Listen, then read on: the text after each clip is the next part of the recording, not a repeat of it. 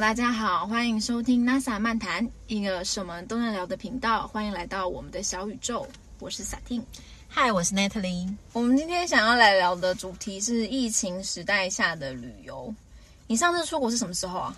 其实我上一次出国是呃去年的。疫情前就是疫情正在发生刚开始的时候，一月的时候，嗯，然后那时候就是就是那时候是看到新闻里面有写到说，就是好像有报武汉有一些有一些情况嘛，就是什么海鲜市场啊，然后发生了什么什么情况啊，然后可是那时候就不会就不会特别去注意这个东西，就觉得哦那就是地区域性的一个一个流行病之类的，然后就没有想到说它会是后果这么大，然后我们就说好，那我们就去去我因为我上一次是去德国，所以我就跟家人就去了出发。然后出发后到德国之后，也都是一切都非常的开心。嗯，然后开心到好像去到第四还第五天的时候，有一天我就在饭店饭店看那个新闻，然后看新闻的时候就看到，哎，德国的新闻竟然在报武汉的情况。我就说，哦，好啊，就是还蛮难得在那边可以看到中国的新闻，然后就看了一下，然后就想说，哦，好像疫情的情况好像有扩散，哎，好像不是只是区域性的一个一个就是流行感染而已，好像比想象中的严重。然后那时候看到的新闻是已经他们开始有就是有要进。进入封城的阶段，然后他们那个呃，就是那他不会很紧张吗？听起来超严重。可是我那时候就那时候已经很严重了。对，就是会觉得好像蛮严重，但是因为那时候我人在欧洲，所以我就就是看到的所见所闻的氛围都是还是很很轻松的状态，所以我也没有多想，就觉得说哦，好像就是就是只是在看一个就是外地的新闻，然后发生的这个情况。然后呢，一直直到我就是回到台湾。然后就到台，因为我回到台湾大概是一月底，哎，二月初的时候了。嗯，然后回到台湾就看到说，哎，震爆的时候吧。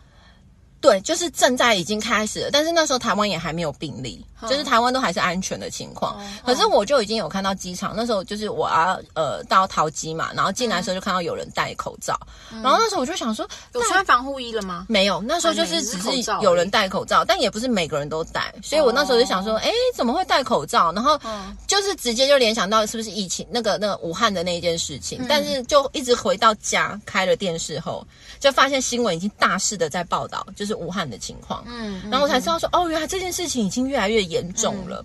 然后一直到我记得二月的时候就开始嘛，就是武汉就已经非常严重，就是开始已经有被，就是就整个封城了。然后呃，呃，食物都是要用配给的，然后。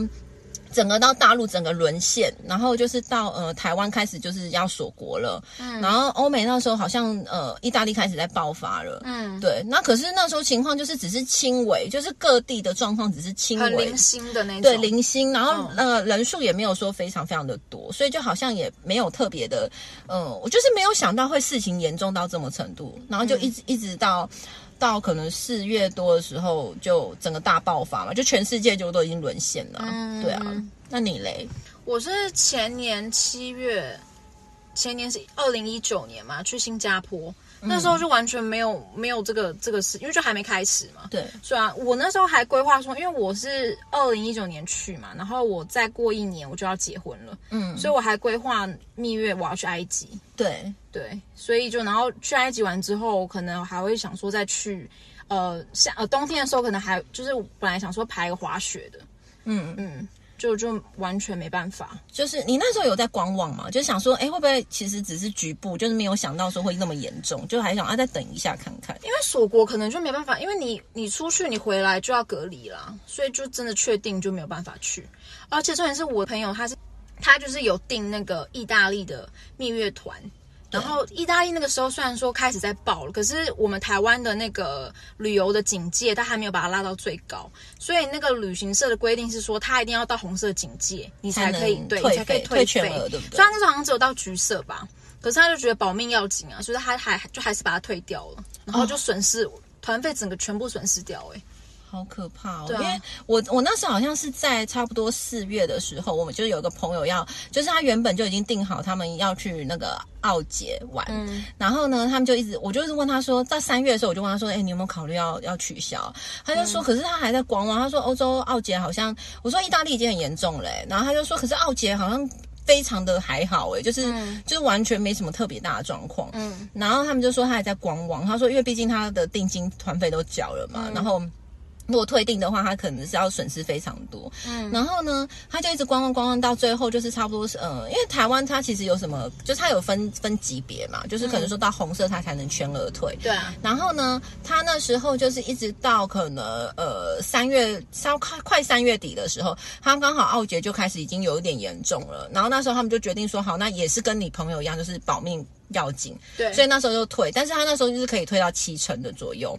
然后那还不错，算幸运哎。可是那时候很妙的地方是因为呃，旅行社的部分还是有出团，就是他没有出，嗯，就是他还是有如期出团出的一些其他的地方，像美国等等，就是没有疫情那么严重的地方，他还是正常有出团。然后那时候台湾其实就是政府也有呃意识到说，哎，以现在国外就是这个疫情发展的情况，有没有可能就是如果他没有去让那个旅行业者就是停团的话，可能就是会带来就是为台湾带来一些疫情的，就是病毒会带进来，嗯，所以。那时候好像政府就有开始在筹备，说是不是要停止呃旅行团再持续出团哦，对对对啊，所以就这个真的蛮严重，因为其实到最后就是我遇到的情况是说，像呃我那时候我公司他们有一个海外旅游的一个专案。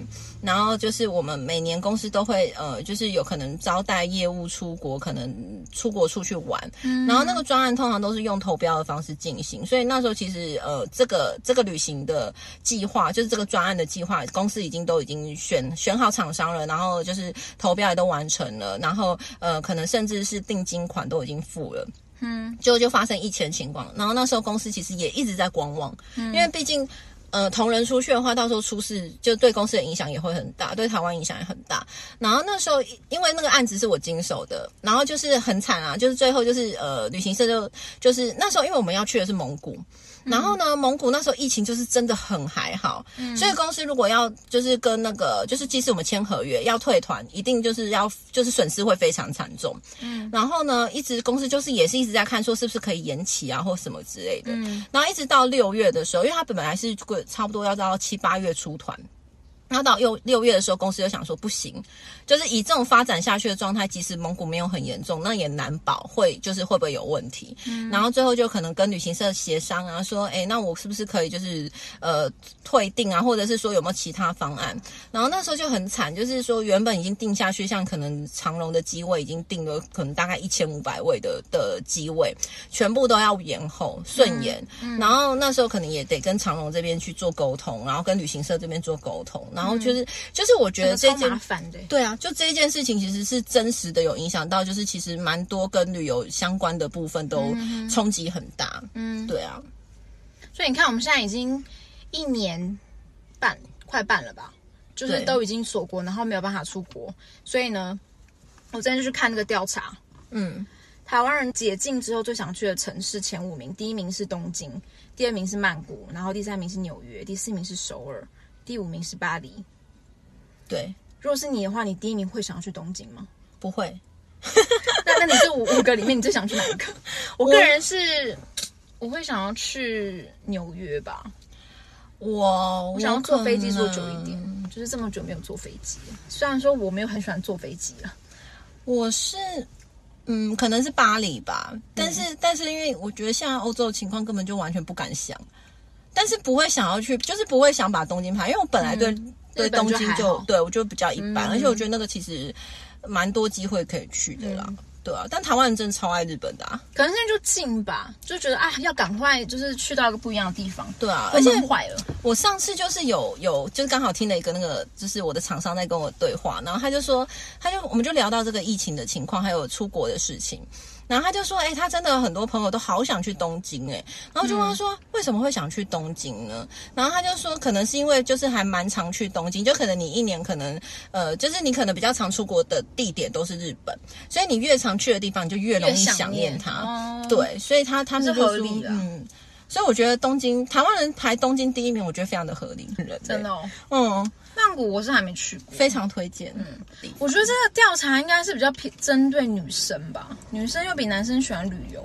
然后你看这几个点，感觉都是很女生，女生对，就是很女生的城市。也是，嗯，也是，对啊。那你觉得还要多久才可以，就是很安全的、很安心的出国？我真的，我我老实说，我去年的时候都一直在想说啊，今年应该就是年底有机会，但到今年的时候，现在此时此刻，我就觉得说，应该要明年年底才有机会。嗯，跟我一样。对，换，我觉得如果想呃乐观一点，可能明年初吧，就是看那个疫苗打的状况怎么样。但是我觉得病毒一直在变种，真的很难讲。嗯我都不知道这个疫苗到底有没有真的有效、欸。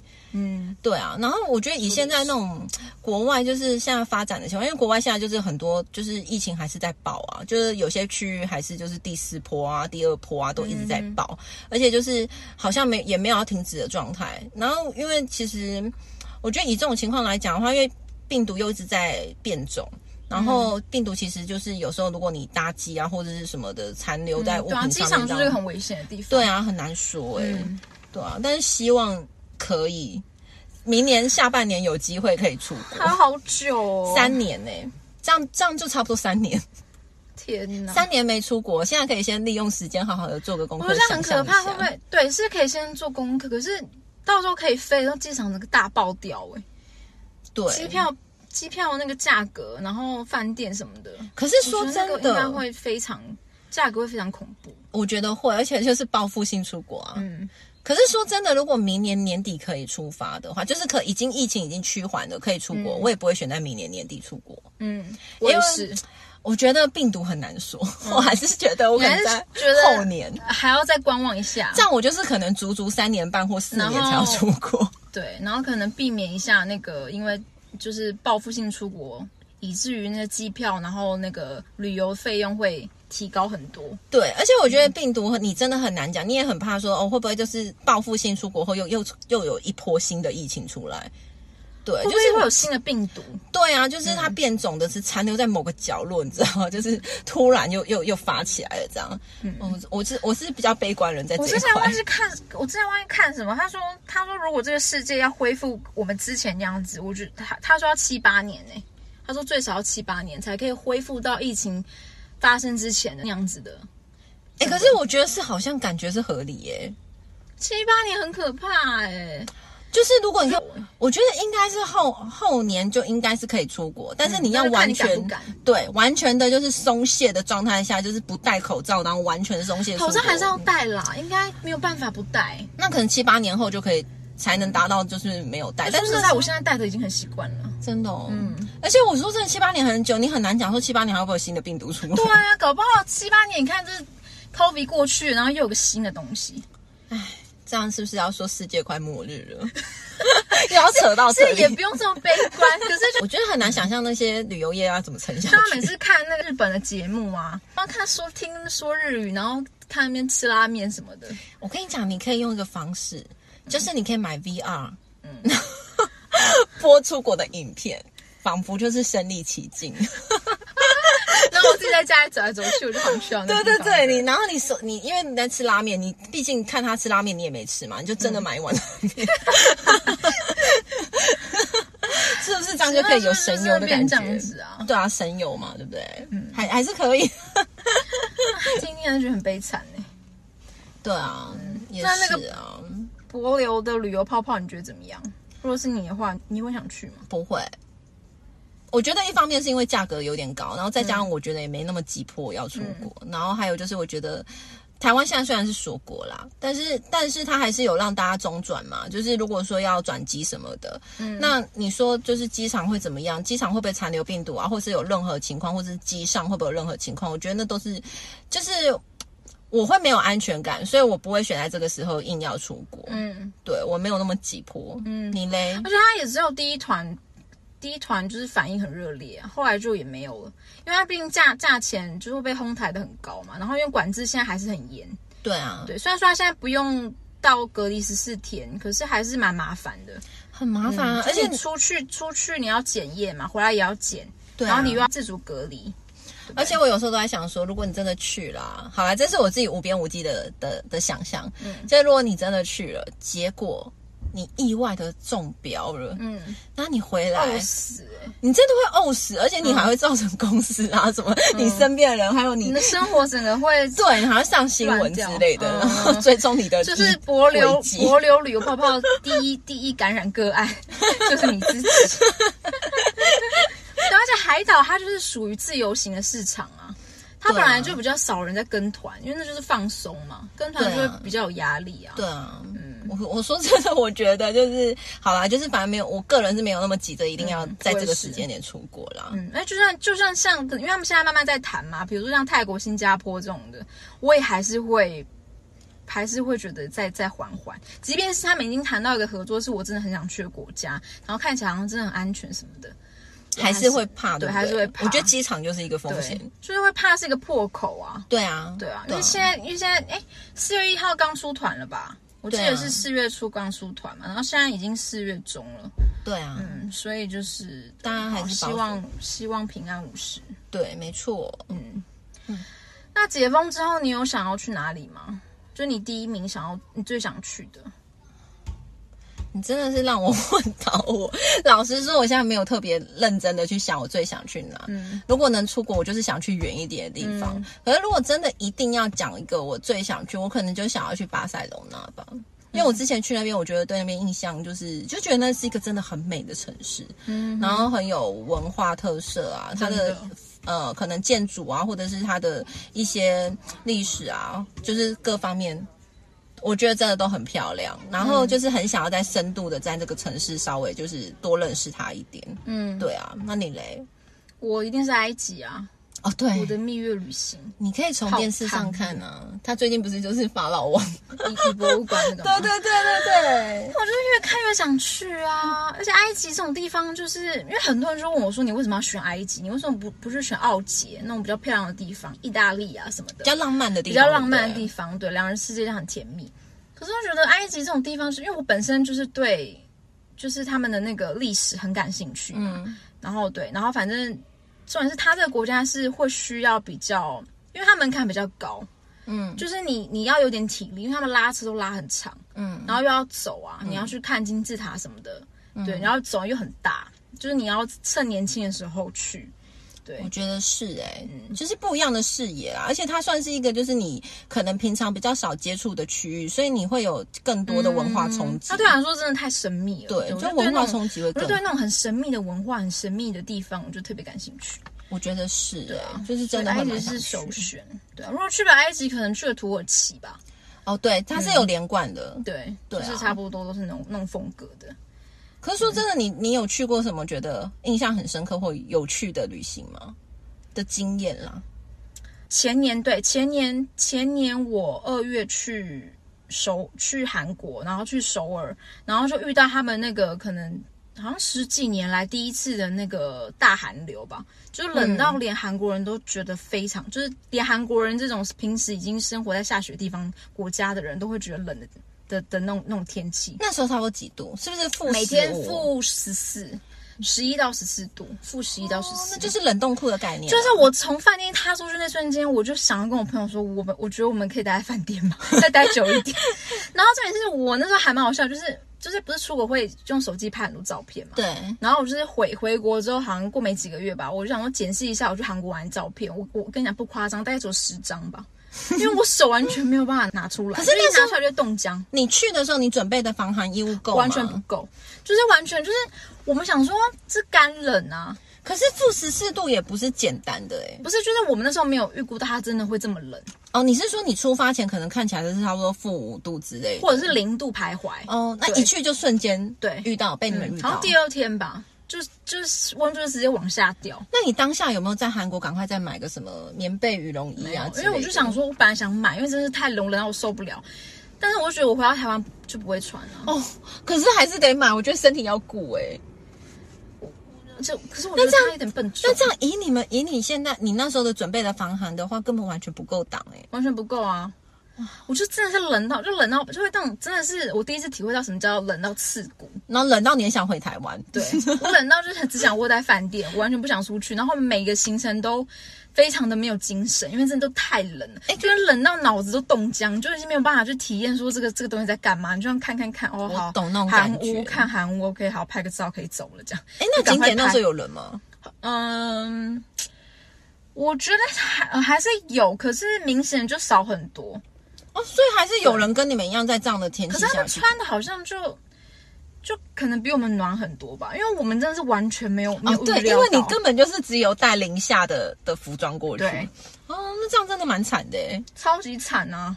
所以、啊所以就是就觉得呃，算算是一个很蛮蛮特别的啦。我不会觉得痛苦，但是就觉得现在想起来，像有有时候跟朋友聊天聊这个，我就觉得还蛮有趣的。就第一次、啊第一次去到一个就是这么冷这么冷的地方，这样。难得被你遇到，对，难得被我遇到，因为连是连韩国人都觉得冷了，就是那个对，就是他连连他们的那种散发出来感觉，就是说哦，真的很冷，真的真的是不行了，这样。对，然后第二个就是那个香港香港的太平山事件，我帮他取个太平山事件的名字。就这个事呢，就是我跟我的母亲，就我带她去孝亲之旅，我们去三天两夜，然后我第二天就排去那个太平山。搭那个缆车缆车上去，然后我们要看夜景这样子，然后我们就也也顺利看到夜景了，然后也有拍照，对，然后就很很开心，然后反正就要下山回饭店休息，然后殊不知那个缆车就刚好到我们的时候，就它就故障了。故障，故障，就是我们全部都上车，然后本来这样启动，然后后来发现有个引擎好像有问题，还是怎么样吧？还是因为他们可能比较严谨一点，他们发现有个地方有个小问题，所以他就很他就不不敢贸然的就是启动，嗯，所以他就叫我们全部下车，然后等。我们刚刚是等，应该也有等半小时，然后但是半小时之后确定他们没有办法修复好。他他就广播跟我们说，嗯、这缆车确定要停驶一段时间，因为那时候已经很晚了，大概到嗯、呃大概已经九点了吧，九点十点，所以那个就是工程的人可能要派他们来抢修，可能也是几个小时之后的事情。对，如果他还可以开始运作的话，所以他就先把我们疏散，然后有些人就是就是会去等那个游览车，然后不然就是搭那个计程车。计程车那那时间就是会被哄抬价格非常夸张，对一趟就一趟这样子从山上坐到山下，可能就要两三千块。哎，那时候你们在山顶的吗？还是还在斜坡上？就是在它的轨道轨那个就是缆车缆车的路线在。山顶啊，哦，你们已经到山顶了对，但是下不了山。下不了山。哦，对，然后我我们就去等那个缆车，然后那个缆车因为就平时因为因为那个时间他们就是调度需要时间，所以就全部人都挤在那个公车站那边，挤超就是大爆炸，公车整个大爆炸。然后我跟我妈两个人就在那边等，然后反正就是因为大家都很心急嘛，就想要赶快回饭店休息我干嘛，可能还有别的行程或什么之类的。然后反正就是有一些人有有一点小冲突，对对，因为在那个状况下心情很浮躁嘛，然后你又不是很确定你到底什么时候才可以排上那个那个游览车。我知道，就是感觉无止境的等。然后我妈就居然说：“那不然我们走下去好了。”她就跟我提议说：“不然我们走下去。是不是大概有点像是从那个呃阳明山的文化大学走到士林，差不多我跟你？说，我连台湾的山我都没有爬过，当时的我。然后山上就是会弯来弯去，我每次经过那弯，我就想说：天哪，拜托不要像有一辆跑车来，然后万一他没有喝酒酒驾，我真的很怕会被撞。这真的有可能，我就真的很害怕。我走了两个半小时，两个半小时，那你到饭店都几点了？就已经十二点左右吧。然后重点是我们还要赶最后一班的捷运。地铁对不对？地铁对，然后重点是我那时候还查地铁，已经真的快要关了，然后我就真的是想说，哦我花这么，然后重点是你知道吗？走到山一半的时候哦，就已经那个游览车就开始陆陆续续上山了，对他就要载那些人嘛，对然后我就看着游览车上去，然后说如果我们在那边等的话，我们现在应该就已经已经直接到了，哎，两个半小时真的是不容易耶我。走到剃兔耶。那那你妈有是什么心情？她很甘心是不是？她他没有怨言吗？他后来下山之后回台湾，他就马上去拜拜。他后来是因为他就是反应比较慢，他后知后觉，因为他没有他没有想到我我想的问题，就是因为他那边就是车速都很快。我知道，香港其实太平山他下车的那个，他不管是计程车还是游览车还是私家车，都开蛮快，超没安是全感吓死。然。后我我妈回台湾之后就去拜拜，去庙里拜。但也是一个不错的体验啦。你你这一辈子可能不会有第我觉得是对，我觉得我觉得这个体验真的是真的是非常的嗯很深刻、啊，很很值得说嘴，很棒。很值得拿来说嘴，很值得跟后代子孙说。对啊，嗯，对啊。然后像我之前就是我去的，我觉得。呃，我我之前就是去美国玩的时候，因为我去比较久的时间玩，所以我中间就是可能有停留在纽约待了差不多一个月。然后那时候去纽约的时候，我是订那个就是台湾人的民宿，大概就是跟他订了一个月的、一个月的住宿。嗯然后就是呃纽约的话，那时候就是有一个那个爷爷来接我们，因为我们就是坐到那个他们当地的机场嘛，然后他就来接机。嗯然后接机的时候我就很好奇啊，反正就是、我就是一个很喜欢跟各式各样的人聊天的人。嗯，对，然后我就跟他然后那时候我就是，呃，就是呃，我就问那个爷爷嘛，我就说，哎，爷爷，你就是为什么会来纽约啊？就是是移亲吗？还是早期的时候移民过来啊？等等的。然后爷爷就跟我讲了一个我觉得超酷的、超酷的答案，就是他其实你可以听得出来，他就是呃有点保留，但是你又听得出来他的用意。嗯，就是他说就他觉得一听就是有故事。对他的故事让我觉得非常的就是很特别，就是他说他早期年轻的时候啊，就是有个美国梦，嗯。然后呢，他那个美国，他说在那个年代，就是台湾好像民国六十几年吧，出国也都没有很发达，因为那时候戒严嘛。嗯。然后他就有个美国梦，就是当时其实台湾人应该蛮多人都有美国梦的啦，就是觉得好像美国很发达、很好玩啊，感觉好像就是一切去到那边就会可以，就是有更好的发展啊。嗯嗯然后那时候他结婚，他就跟他老婆讲说，嗯，就是他有个美国梦，然后他想要去美国。然后呢，可是他那时候也没办法办绿卡，因为也不够有钱或什么之类，没那个机会可以办。嗯。然后他们就决定啊，就是做了一个很大胆的决定，就是他们就就就是用那个旅游的方式去到美国，然后就跳机。然后反正跳机的意思就是说，他们就是当非法拘留，就是他没有要坐回程的飞机回来，嗯嗯他机票是买来回，因为他要证明给美国人知道说他是来回，他是有回程的，嗯。但他最后没有回程，就没有搭搭上机回程。嗯。然后我就问他说：“那所以你是就是就是选择就是当初是怎么样，就是在美国这个经历是怎么游走的、啊？”然后他就说，他那时候就是呃，先从台湾飞到那个洛杉矶，然后在洛杉矶的时候，他就是到了那个中国城，然后就到中国城就可能呃打工啊，打黑工吧，对，然后就是就是就是一些比较辛苦的工作，体力活，然后打黑工，然后存了一点，因为他本来就有带一些钱过去。嗯然后他本来就是想好，他要在台美国就是开一间餐厅，然后求生存，然后就是慢慢的发展这样，然后落地生根。然后他那时候就是在呃洛杉矶的时候，就是有打了一些黑工，然后一方面也是认识一些人，看有没有一些媒介啊，可以到辗转到哪个地方去。但是因为他就是很没安全感，他一直觉得洛杉矶就是怕随时就是太热闹、太繁华的一个城市了，他就是会刚开始出到那边，就是很担心说自己会不会就是呃会不会被抓，会不会被遣返啊、什么之类的。然后那时候他就是呃跟当时的友人，就是呃辗转听到一个机会说，哎，那不然去东岸好了。嗯。然后东岸那时候就是有一些农业州，像维吉尼亚州，它可能就是那时候华人比较少待的州，然后它也是比较农业州的地方，然后他就觉得哦，他到那种就是比较乡乡村的州，呃，农业州会比较安全，所以他就跟他老婆就是就就辗转这样坐的巴士啊，这样长途这样摇摇晃晃到了维吉尼亚州，嗯。然后就横跨整个就是美洲，就是美国。嗯。然后到维吉尼亚之后，他就想说，哦，那这边物价也比较低啊，那我就来开个台湾的餐厅好了。然后就遇到一些瓶颈，就是因为那个地方就是呃没什么，因为就华人很少，所以当然他也买不到什么好的，就是一一些呃材料啊，就是像酱油啊、等等的。哦做的很不到地。对，很不到地，然后再加上那那个地方就是真的是人比较少，然后也没什么华人，然后那时候那个环境就是可能也没有那，就是没有吃中餐的习惯吧，所以他就是就是那那个反正就是做了一段时间就很快就倒闭了，嗯。然后倒闭后他们就觉得好像还是就是东山再起啊，然后还是想要找一个落地生根的地方，所以他就到了西维吉尼亚州，嗯。然后，呃，到西维吉尼亚州的时候，也是一样做同样事，但还是一样，就是也是不行。然后就是眼见着手上的钱已经花，就是积蓄花的差不多了，然后就是还是得回去，就是至少有求生存。嗯。然后他们就听到了一些有人说，哎，那要不要去纽约？纽约有那个全美国最大的华富，然后就中国城嘛。然后说，哎，那有华人的地方，就是就至少生对生存是没问题的。嗯然后就是一样啊，就坐着巴士啊，这样灰狗巴士摇摇晃晃，好好到到了华富。那的确啦，因为纽约的华富就是真的是蛮中国的，就是蛮蛮蛮有中国特色，而且区域还蛮大的。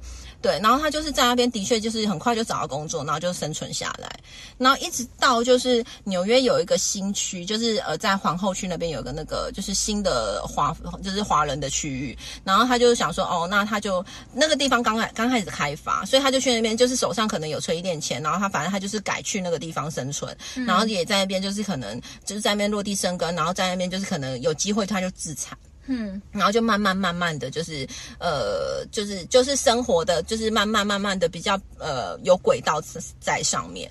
然后之后就是因为他就是有一个机会，刚好是美国有特色大特色。一些就是呃非法居留，他就刚好有因为有这个机会就有拿到那个绿卡。但是因为他在之前的时候，因为他小孩都是在那边生的，所以小朋友就是基本上就是美国籍，直接就有绿卡，对，就是正常的。然后就一直辗转到这边，算算是第一代，然后他第二代也在美国。那我我的那个民宿是跟那个二代租的，嗯，对。然后我就觉得哎很酷哎，就是就是竟然就是有这么新鲜的一个，就是算是我当时听到就很很酷的一个。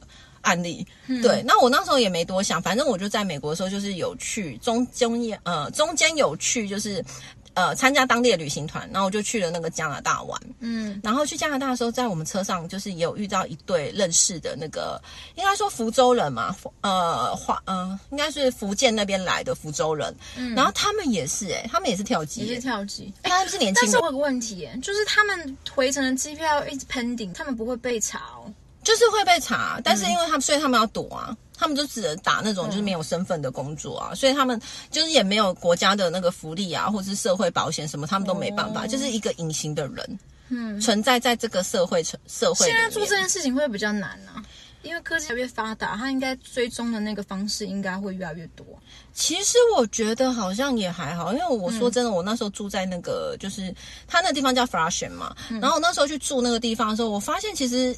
感觉，因为我听到这个故事后，发觉感觉好像路上好像看下去，蛮多人都是都是跳级的。看起来那个散发出来感觉就是有点对，会说说是不是？不会，他们很正大光明的生活，哦，但他们的样子看起来就是很辛苦、很劳力的的的人，然后就是。就是感觉他是没有背景可以来这边的，嗯。的那种，然后然后感觉就是很辛苦的在工作的那种，然后你就觉得啊，整个氛围都这样，然后可能美国他们本身也是比较尊重人权的吧，所以就是不会特别拦你下来，对。然后还有就是有个方式，就是那个福州人就跟我讲说。我就说，哎，那你怎么还可以，就是跟着我们，就是搭游览车出国去加拿大玩呢？那要过境的，或什么之类。他说可以啊，他说我们在那边待比较久，我们就去办一个那个假的那个那个驾照啊。然后他说，呃，加拿大跟美国很常常都是看那个 ID，就驾照 ID 就过。他们驾照很重要。对，所以他们就去办，然后机甲乱真嘛，然后反正那边该有的都有，就什么该办的都可以都可以办。嗯。然后他就说，他们就用那个驾照，就就就过了那个一段时间，就好像也都还行。然后我就问他说，哎，那你在那边待多久了？他就说，嗯。大概有七年了吧，我觉得很酷哎，就是他们很年轻，就是他，就是也是，就是看起来就是年轻人，然后就勇闯天涯，然后也是美国梦，然后他们就是会打那个汇款回那个他们老家，因为当初来的时候就是有借了一笔钱来。嗯，然后就也汇款过去老家里面，然后就是他们就，我就问他说，那你还会想回去？他说可能也没机会回去，嗯，除非等到就是可能又有机会有什么遇到大特色的时候，他们有机会拿到居留的状态才有可能。哎，对，那他们是不是就是一辈子就只能待在美国？目前是这样，但是他们可有啊，他们可以去加拿大，哦，或者去墨西哥，就是拿他的 ID 去。但他不能在一起的，对他可能可以，就是他们都跟美国是有往来关系的嘛，就是他们可能就是邻近国家是比较容易出出入境的，嗯，对，然后就蛮可怜的啦。就是好处就是说，他们的确是完成他们自己的那个美国梦的追寻啊，那坏处就是可能这一辈子也不太容易见到家人哦。有啦，可以视讯呢，哦，对，但是就没有什么机会相处啊。但是这些人，我问他说是不是还是有很多人在做这样的事，他说蛮多人的，嗯，其实就是。他们可能还是想要翻身吧，然后也有一个就是，嗯，就美国梦啊，所以不单单只是这样。去美国淘金这样。对，我觉得这故事算是让我觉得，哇，每个人生故事都很有自己的就是特色，跟大家都蛮勇于追求自己的，就觉得还蛮厉害的。对啊，我觉得就是很蛮有勇气的啦。对啊，然后我上次就是。去那个什么，就是我，我是前阵子去，就去年去德国啊。然后因为我那一次去的是东德的，呃，东德吧。那因为东德其实就是一个，就是之前就共产党嘛，他们就是东西德划分嘛，然后就共产党的的德国区域就统治过的区。然后那时候去就觉得哇塞，那我其实去的时候心情没有很好哎，嗯，就觉得很沉闷吗？呃，就觉得你可以感觉到那个东德遗留下来的氛围跟那个的建筑物啊，那个感觉就很明显感觉到共产的世界是很灰的，就是他们不管是因为他们就是物资上也没那么的资本主义这么的这么多嘛，所以他们基本上就是，呃，你可以看到整个城市都是灰灰的，房子也是灰灰的，然后都很简单。嗯，就是你跟西德比起来，西德就是，哎，你就是房子都会有一些造型啊，有一些特色，比较华丽一点，然后比较缤纷一点。然后东德就是感觉他们那边的氛围，不管一个是黑白，一个是彩色的感觉。对，而且就是整个完全就是完全不同的世界感觉，然后包含人的穿着也很朴实，嗯，然后整个整个区域就是你会感觉到就是很朴实的一个区域，然后房子也很朴实，然后就觉得那因为当然这车上导游有时候会跟我们分享很多就是东德就当初东西德的一些故事啊，然后还有一些眼镜跟跟那个就是呃。就是共产党的一些共产党跟资本主义他们民主的民主主流价值上面的一些冲击啊，还有犹太人的被屠杀等等的事情，那就听完都会觉得啊，就是。就是我觉得是蛮有感触，就是是一个很很很值得，就是呃深思的，嗯。对，就是一个很值得，就是慢慢去感受每个不同的族群，它不同的体制下呃生活的人，他们的心境跟他们之后就是呃统一大统一后，嗯他们呃，即使统一后，两边还是存在着他们毕竟原本生活的一个一些固有的思想嘛，所以他们怎么样去融入彼此？然后东德人可能会比较辛苦啦，因为他们要去呃适应资本的、的的价值跟生活方式嘛。那当然，他们有些人可能也很怀念他们东德的生活模式啊，就是可能就是用配给的啊，感觉他们在那个呃呃，应该说在那个鱼缸里面活的，好像自己也觉得自由自在。当他放到那个整个大海里面的时候，反而还不习惯呢。嗯，对，所以我就觉得是一个蛮有趣的一个经验。而且我觉得，如果就是喜欢这一类，就是探讨一些历史的一些故事的人，很适合去这样的旅行过程。对啊，去旅行的景点。那还有什么其他国家的景点或是体验你想要去的吗？就你觉得这一生你一定要去的？哦，你说体验感受嘛，就壮游是不是？嗯嗯，我觉得壮游的话，我一直还蛮想尝试那个、欸，就是公路之旅、欸，嗯就是不管是美国啊东西岸的东路呃公路之旅，或者是一个长城的，需要就是可能说欧欧洲之类的再。租个敞篷车这样，哎，没有，我觉得公路之旅一定要租一个就是全包式的没有修旅车吧。修旅车。就是舒服的修旅车，嗯然后就是到了某个点，就是一定要拉车拉到某一个点，然后就在那边就是、呃暂时休息一晚，就是看是住什么 motel 或是饭可你不觉得。公路之旅有点可怕吗？对啊，那些恐怖电影都是 都是发生在那种很荒凉的地方，真的，而而且变态杀人魔住在那边。我觉得是，可是要看地方吧。就是我觉得美国好像是真的有点恐怖、对啊，，我觉得美国就有点恐怖。但是那是很棒的体验，因为美国地很大，它可能每一个州都有不同的那个就是风俗民情跟地理的环境啊。嗯但是就是要一群人啊，就是你这一台车至少要坐满四个人，然后四个人都要会开车，对，而且一定要有男生吧？两个男生，嗯，对，不能只有一个男生。女生，可能会有点怕怕。对，而且你中间如果经过森林什么之类的，然后又没有路灯，然后黑的要命，然后整条路就只有你一台车，嗯，那其实蛮蛮那个的耶。对啊。但我还是想去试试看。怕有一些野生动物跑出来，对，公路之旅是不是鬼，也是野生嗯动物，被吓死。对啊，然后再来就可能是像什么，嗯哦，我也想要去那个就是西伯利亚火车之旅，嗯就是做个八天啊，八天，然后去到莫斯科的那个，我上去真的一定要，对太，棒了！就我觉得睡那个卧铺，但我我有朋友跟我讲说，就是其实那一段旅程里面没什么景可以看呢、他说，因为就是西伯利亚就本身就是一个比较高冷的地方，然后那边就是景色就是蛮差不多对，差不多。然后你可能要在车上熬那么久时间，但我觉得不一样的体会啊，而且你可以带出去啊，对啊，你可以睡卧铺，然后可以在火车上面吃饭，对啊，然后看书啊，想想事情啊，然后可能可以交一些新朋友之类，我觉得还不错啦。嗯对，因为是长途的嘛。对啊，就觉得还不错，而且坐火车出国去欧洲好像蛮帅的。嗯哼哼哼，对，对啊，那是一种新的体验啊，但是就是可能不一定很方便啊，但是就觉得还还不错，就可以去体验一下。嗯哼而且我也想去看那个，就是如果是就想看那个参与是那个欧洲的足球赛，嗯。我觉得他们超嗨的，嗯，就一定要去感受一下。嗯哼，对啊，足球赛哦，你有在看吗？我就是一日球迷啊，一日球迷什么意思？就是只有在世界杯的时候才会特别嗨的那种。平常我不会看那些赛事什么的，没错，我也差不多哎、女生通常就是这样吧。就是足球，但是看得懂，足球是看得懂的，对，足球看得懂啦，对。对，然后就觉得他们超狂热的哎、可是有些人不喜欢足球，是因为他那个分数实在是太少了，就是他比较没有没有那种兴奋，他们兴奋感都是快要到对方的球门的时候才有兴奋感。而且时间蛮冗长的、对啊对啊就一一场可能就很久。没有啦，女生还主要有个点是要唱国歌的时候看 看那个他们每每个球员的脸，这是重点好吗？这是不得不说，欧洲的那些足球足球明星们好像真的都蛮，就是蛮有姿色的。长得不但有姿色，汗操又好。对啊，那是最那是那才是重点呐、啊！所以这是女生愿意看足球的一个、一个吸引力就嘛听国歌一定要全部听完啊，就看你完全没有在管他唱什么，可是就是一直很盯着他每个脸，说哦这个不错，这个不错，所以就就是支持他。这样没有，就像你看哦，跟这种类型差不多的，可能就是美国的 NBA 啊，或者是那个什么、那个美国的大联盟。可是女生就会足足就是会愿意挑足球赛。棒球真的不行哎、棒球棒球赛我连台湾的我都我都没有什么在看、欸。那你看得懂棒球吗？我其实我看得懂啦，可是就是嗯真的所有球类里面，我真的最不感兴趣就是棒球，啊？为什么？太慢了，是不是？我觉得蛮蛮无聊的。好吧，好吧，好 对啊，吧可是是我们的哎，棒球算是我们的国球吧？哎、对对啊，对。啊，你嘞？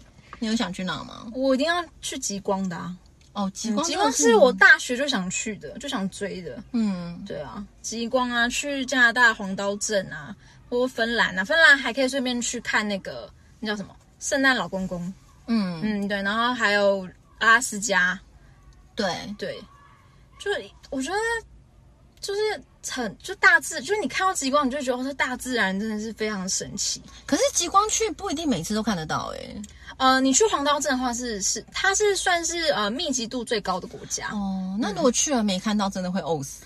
没不会那么衰吧？哎、真的有人啊，就是有人去那边等了那么久，然后就是都没看到，有时候很运气哎。一点点也好啊，就是看那个一点点的光，应该也应该也是蛮开心的啦。要挑对时间去。对啊，对啊，那还有嘞，还有那个世界的有名的鬼屋，这应该蛮蛮特别的吧？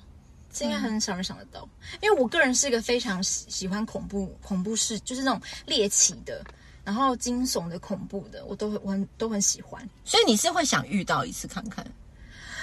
倒是不至于，可是就是我会想要体验那个恐怖的氛围，就当下那种。可是去就是会有可能遇到啊，因为有名的。住古堡 OK，然后或者是去呃世世界上很有名的一些鬼屋，那我问你，你会不会想要去住兰可儿的那一间饭店？它很有名。可以，我可以。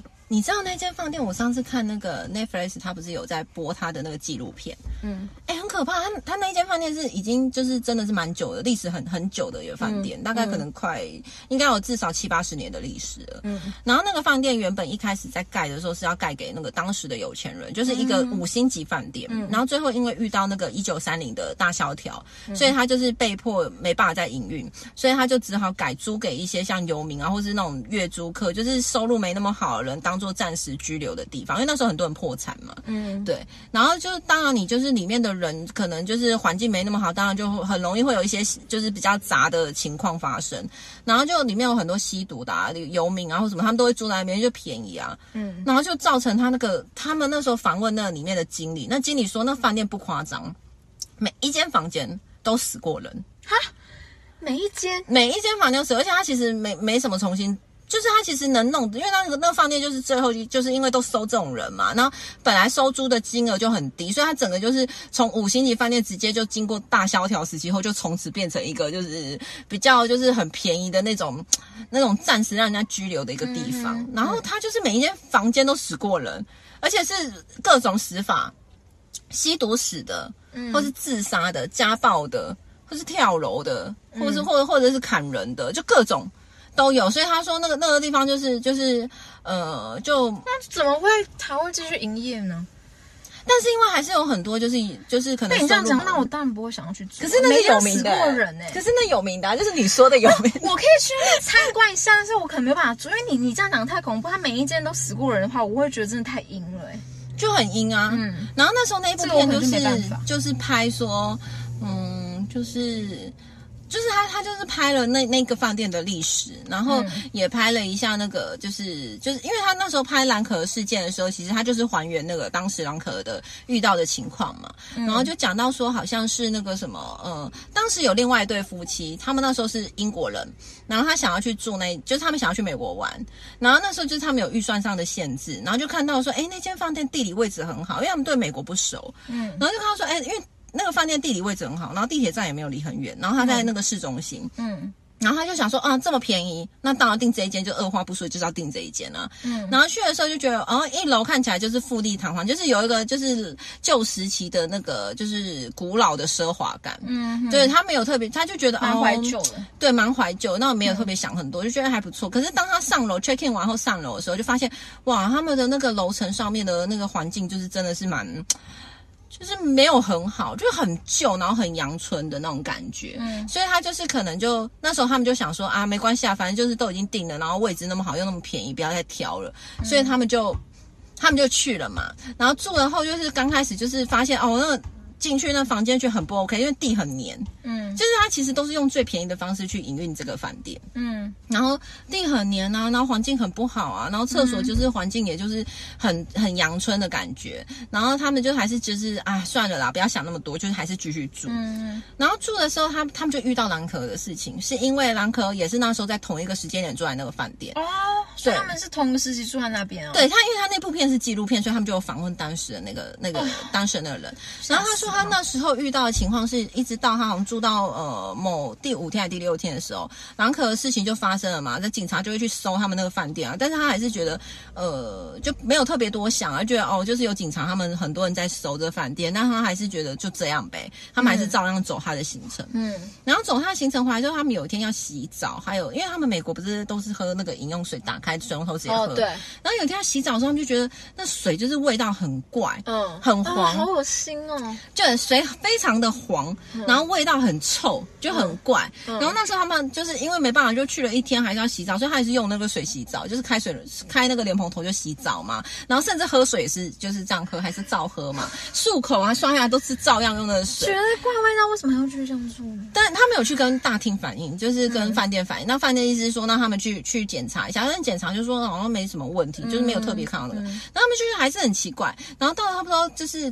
但是因为他们就一直反应，然后就说，呃，到第二天的时候，就是他们发现这个情况的时候，到第二天就说，哎，水压越来越小，嗯，就是小到就是水就根本没办法就是洗澡的状态，然后水还是很恶臭的感觉，嗯。他们还是跟饭店反映，然后饭店就说：“好，只有他们在反映吗？就是可能陆陆续续有其他人反映，但是他们是就是那时候是 Netflix 要访问他们，然后就住几天呢？他们大概好像住了七八天吧。然后最后就是饭店人就想说：好，那那我去还是请那个就是他们的维修人员啊，就是公务人员去去去检查一下水塔或什么的。就因为这样，嗯，才发现蓝可死在那个水塔里面。所以其实这么多天应该泡烂了吧？”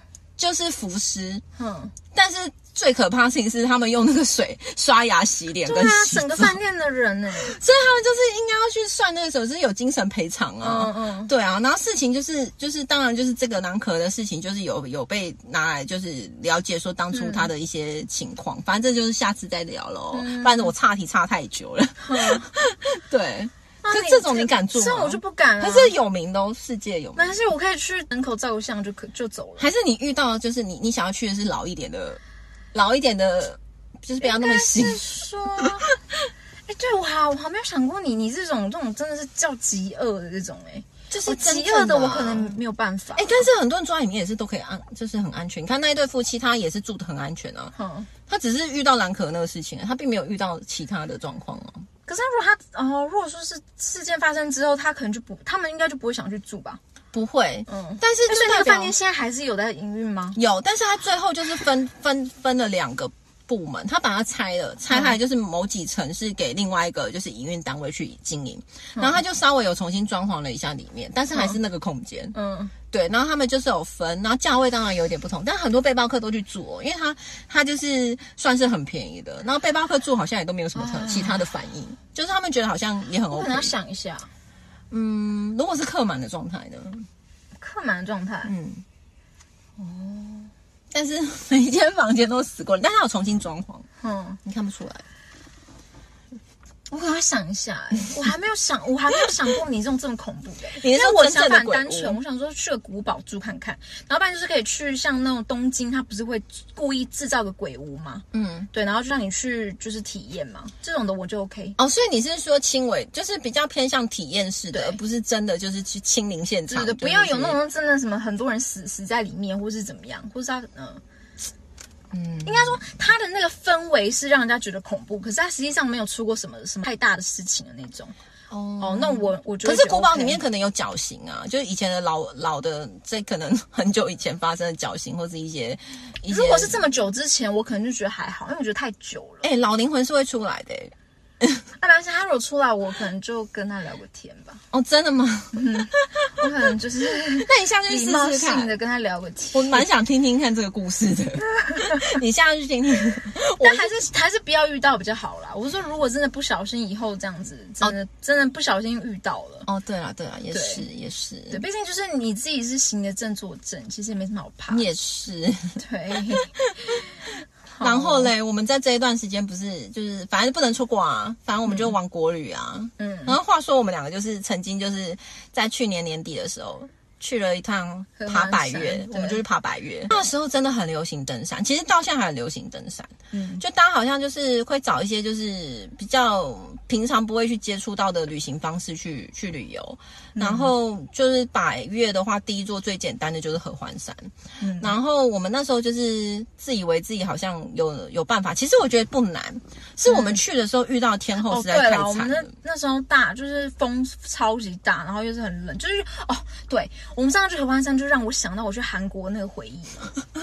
我刚刚就是有想到这件事啊，我说那个天气可能差不多恶劣吧，没有韩国还要再冷一点，但是还要再冷。合欢山那个是风这样一直吹到，因为重点是我们合合欢山，我们装备又更少，我们几乎是零装备，我们更没有想连那个向导哦，他们他都他都只穿一个简单的长袖上衣，然后他那个裤子还不是正常的登山裤，应该是平常男生在打球穿的那种裤子，棉裤，它是棉裤。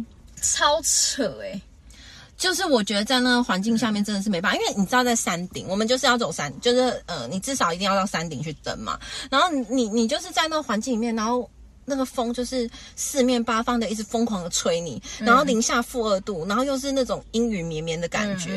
然后你知道，通常这种情况就是更冷。嗯因为湿冷嘛，更冷，然后你就在那种极恶劣的情况下，然后风整个吹到你晕头转向，嗯，然后甚至是就是会让你走到有一度就是都会被吹到，就是身体会摇晃的状态，就是感不觉好像就是已经已经超过自己可以负荷的了啦。对，嗯，就是那个经验，可能我所以我们就果断的决定在山下喝咖啡，在休息区喝咖啡。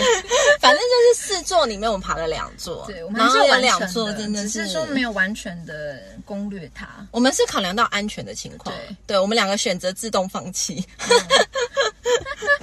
但也是个啊，好啦，是一个不错的反。正我们还是有拍照，所以还是可以小小的说嘴一下。对，就是反正之之后就觉得说，好啦，你登山的话，第一个就是天气很重要，嗯，然后第二个就是对，对。还有就是自己本身个性适不适合的原因。对，因。然后你还要评估自己的体能，对真的要评估，真的要是诚实的面对自己的身体，对，不要不要这么的，因为毕竟这是关于生命安全的，所以还是不要不要太太宠，不要太热血。我觉得是哎、得对啊，到对啊，然后什么，现在国旅是不是还很流行什么，像露营啊，嗯，露营我可能今年也会想要尝试，因为有太多朋友在在揪了。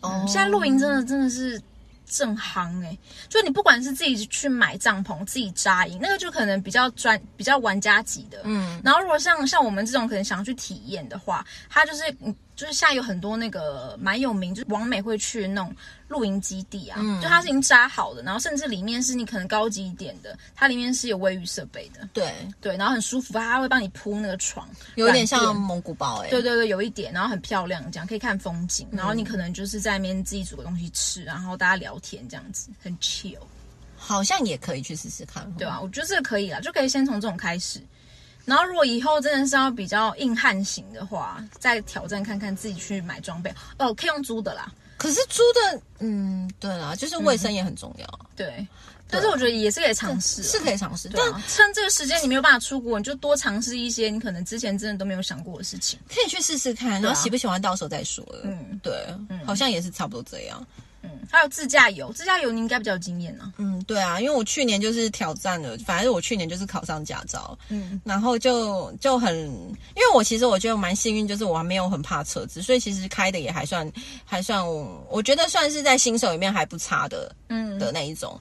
然后就有去了很多地方啊，然后我觉得就是一方面是享受开车的感觉，然后一方面也是练一下车嘛，然后当然就是呃有自己就是自己可以开车，然后跟朋友到处去玩，我觉得那种感觉蛮好的。对啊嗯对啊，就是反正就就在台湾呢，自己就找乐子呗。嗯，对啊，女生这样其实是蛮蛮帅气的、嗯，我觉得还不就是自己开车在姐妹出游，蛮自由的。对啊，蛮自由。其实我觉得这个这就是可以多了，因为台湾其实台就是台湾就是小小的、啊，嗯，对啊，我觉得就是找个假日两天也你也不用请假，对对啊、两天然后自己开车没错，往南沙，然后再回来这。样。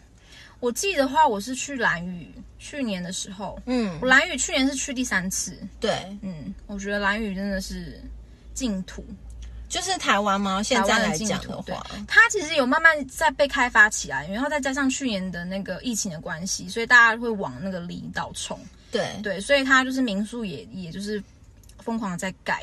然后我第一次去的时候，我记得 Seven 好像只有一家吧，然后我去年去的时候已经有两家了。哦，对啊，就是我会希望它不要这么，就是再发展再慢一点，因为我觉得那边真的是太舒服了。哦，对，嗯，就是真的非常的自，就是很就是很非常的说原始可能也不至于啦，但是就是风景啊，然后空气啊，嗯对啊，然后整个就步调很慢，我懂。然后非常非常舒服。因为毕竟也是怕说它如果过度开发后，嗯就整个就变澎湖人失啊真了。对，没错。澎湖的话，可能就要跳岛，因为我之前去澎湖是，呃，我们我们在澎湖待，哎，待几天？两天吧。然后我们第三天就跳岛到澎湖的旁边的一个小岛，但是我现在有有点忘记那小岛叫什么名字。但是我但是我我们就是搭船过去，然后就是在那个岛上玩，然后他就是会设计一些水上的游戏，比如说香蕉船啊，然后就是可能前面会有人开那个水上摩摩托车载你，然后你就可以坐在后面那个大皮艇，可是他就是故意甩尾，然后你就整个人被甩到海里面去，就你喜欢追求这样的快感，对，如果说是嗯、呃不会怕水的人，然后可以可以尝试看看，虽然蛮安全，但是很好玩啦。对，也是哎、蛮现在就是跳岛，跳岛还是有机会可以坐飞机啊，嗯。国内的。但我觉得蓝屿真的是，我觉得如果没有去过外岛的人，我觉得第一个去蓝屿会不会有点太？可能澎湖，澎湖应该蛮多人都去过嘛。澎湖，然后小琉球，绿岛，绿岛，对，因为绿岛又比蓝屿近，对对。然后去蓝屿，哦，对，跟大家说，去蓝屿一定要搭小飞机，嗯哼，嗯，一定要搭小飞机，你不要搭，除非你要搭快艇，快艇的话可能就还可以，因为我们那时候因为风太大，因为它那个小飞机真的是很小，嗯就是大家是并排坐的，它没有说两排没有，它就是非常小非常窄，然后就是过去的时候就是。他会看风速，他每每天都会观测那个风速。如果大于一个大于多少忘记了，他就会停飞。嗯对，因为就是安全性的问题，所以我们后来就是果断决定说，不然我们去改搭船好了。体验一下，对，就搭船搭三个小时，浪应该也很大吧？很，大。因为船越小，风大，所以飞机停嘛，所以风大浪就会大，哦不行，这样太没安全感了，这样真的不行。非常就是很不舒服啦。而且会头晕，然后又、又晕船，然后就是没安全感因为。船船上有人吐，你你就会想吐啊。我觉得是这样，我不行。所以我觉得我觉得不要。如果说你是买不到飞机票，那我可能觉得你可能去先去先，去哦，我懂，对，就是尽量挑很近啊，就搭快艇一搭快艇可能半小时以内就到了吧，哦，那真的很快哎。非常快。那跳岛我好像都还没有去尝试哎，台湾的岛我好像都还没去过，可以去，真的是就是未来可以排一下。我觉得蓝屿，我觉得可以直接去蓝屿啦，不然就是可以去哦。明年的话，我会想要去马祖看那个蓝眼泪哦，可以耶，马祖也算是就是金马，嗯很对，我觉得可以。对啊，对，如果是马祖跟。金马，可能比澎湖更让我觉得吸引一对，些些。澎湖真的，澎湖真的要跳岛了，就是去它旁边的小岛玩。澎湖太太商业了，嗯，对，它真的已经被开发的、呃有点。也不是过度了，因为毕竟跟本岛比还是差有有差距，但是以它是离岛的来说，我觉得它已经被开发的差不多了。嗯，也是，就没有那种很大自然啊、很原始啊，然后你想要很放松的感觉。嗯哼，我就觉得跟蓝屿那些没有办法比。嗯哼，对啊，也是，花东啊，就是台湾的东部真的非常美。嗯，对，然后兰屿这样子，因为因为台东，因为你要先到台东的那个航空站，然后再搭小飞机去兰屿这样。然后我们通常就是会花东，就是连连着玩，然后再去兰屿这样。反正就是先去兰屿，然后你回来，你再继续玩一下台东这样，哦，然后再慢慢玩上来，从宜兰然后回台北这样。可以耶，这样还蛮顺的啊。对啊，对啊，然后我还会去看表演，像我就跟我老公去看那个歌剧魅影啊，我们我们都觉得还蛮蛮好的。但是我觉得看表演就是真的是你你钱要舍得花，就是你真的位置要买好一点。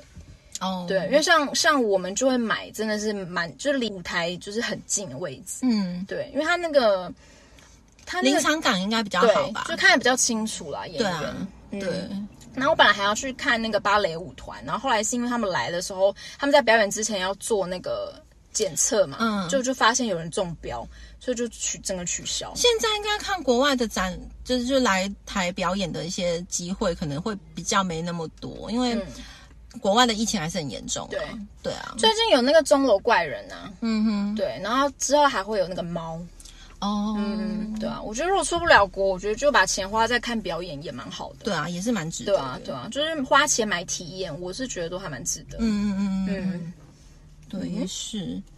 哎，可是这样冬奥好像也差不多快开始了吧？嗯今年嘛，嗯，应该会如期吧？就如期，因为他们如果没有要如期的话，损失会更重。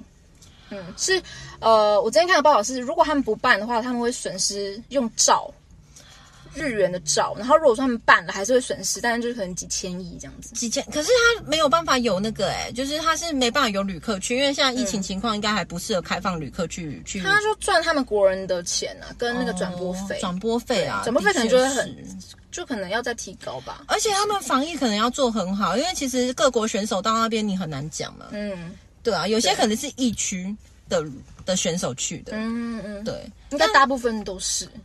对，所以这样嗯很真的也也是要很小心哎、因为这是一触即发的事情，然后再加上就是可能也要保护好这些选手嘛。然后再来就是说，哦，对我我看我看最近看到就是说北韩啊，他们今年不参加奥运会，嗯，对他们直接宣布，他们开第一枪啊，对，对他们不愿意参加。因为就是可能有风险，他们也担心啊。但是，嗯但是大我还是希望奥运可以如期展开了。嗯啊我觉得旅行本身对每个人来说都有它的价，就是它的本质吧，它的意义在啦。嗯对啊，就是觉得可以自己充电啊，还有就是可以呃行万里路吧。嗯，当然就是胜过读万卷书嘛，但是书还是要读啦。对，嗯就是我觉得是不一样的体会体验，然后你可以看看各国的一些不同的风俗民情啊，然后可以就是跟自己的内心在旅行的过程，也可以跟自己的内心更亲近一点啊，然后可以就是看到一些不同的国际观跟视野吧，嗯，看看别的国家人怎么生活的嘛。对对，我觉得旅行其实对现在的人来讲，应该都还是蛮重要的一个休闲活动。对啊嗯，对啊，像我很喜我我很欣赏的那个有一个女艺人，就是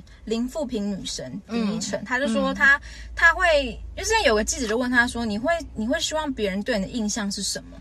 然后她就说她会很希望别人觉得她自己是一本书，对啊，就是她有很多阅历这样子。那我在我看来，我觉得就是旅行就是一个很好的方式，对，就是就是开拓你自己的视野啊，嗯，国际观啊什么的。而且其实透过旅行，你也会思考蛮多蛮多事情的。嗯就是不同国家有不同的一些一些文化背景嘛。嗯那你可能也会去思考说自己现在的身处的环境啊，然后自己是不是？其实有时候你去了一些地方，你反而会变得比较知足一点点。嗯，对。对，那更好的地方稍微比我们没有那么，就是跟我们比起来，可能他们落后我们一点点。对对，那个环境下，你可能就会觉得嗯你要很很珍惜你现在有的东西。对，嗯，没错。对啊，还有让努力工作自己更有目标，因为旅行就是要花钱。对，嗯，就是为了你要出去玩，你需要更努力的工作。嗯哼，嗯，对，嗯，没错。所以希望疫情赶快结束啊，然后我们可以自由自在旅行的日子可以快点回来。对，没错。OK，那今天就这样喽，好，拜拜。拜拜。